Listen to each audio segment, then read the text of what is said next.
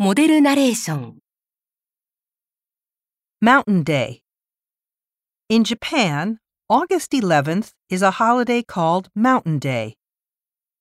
Many people want to get closer to nature, so they visit mountains on Mountain Day. Some people enjoy taking pictures of beautiful mountains.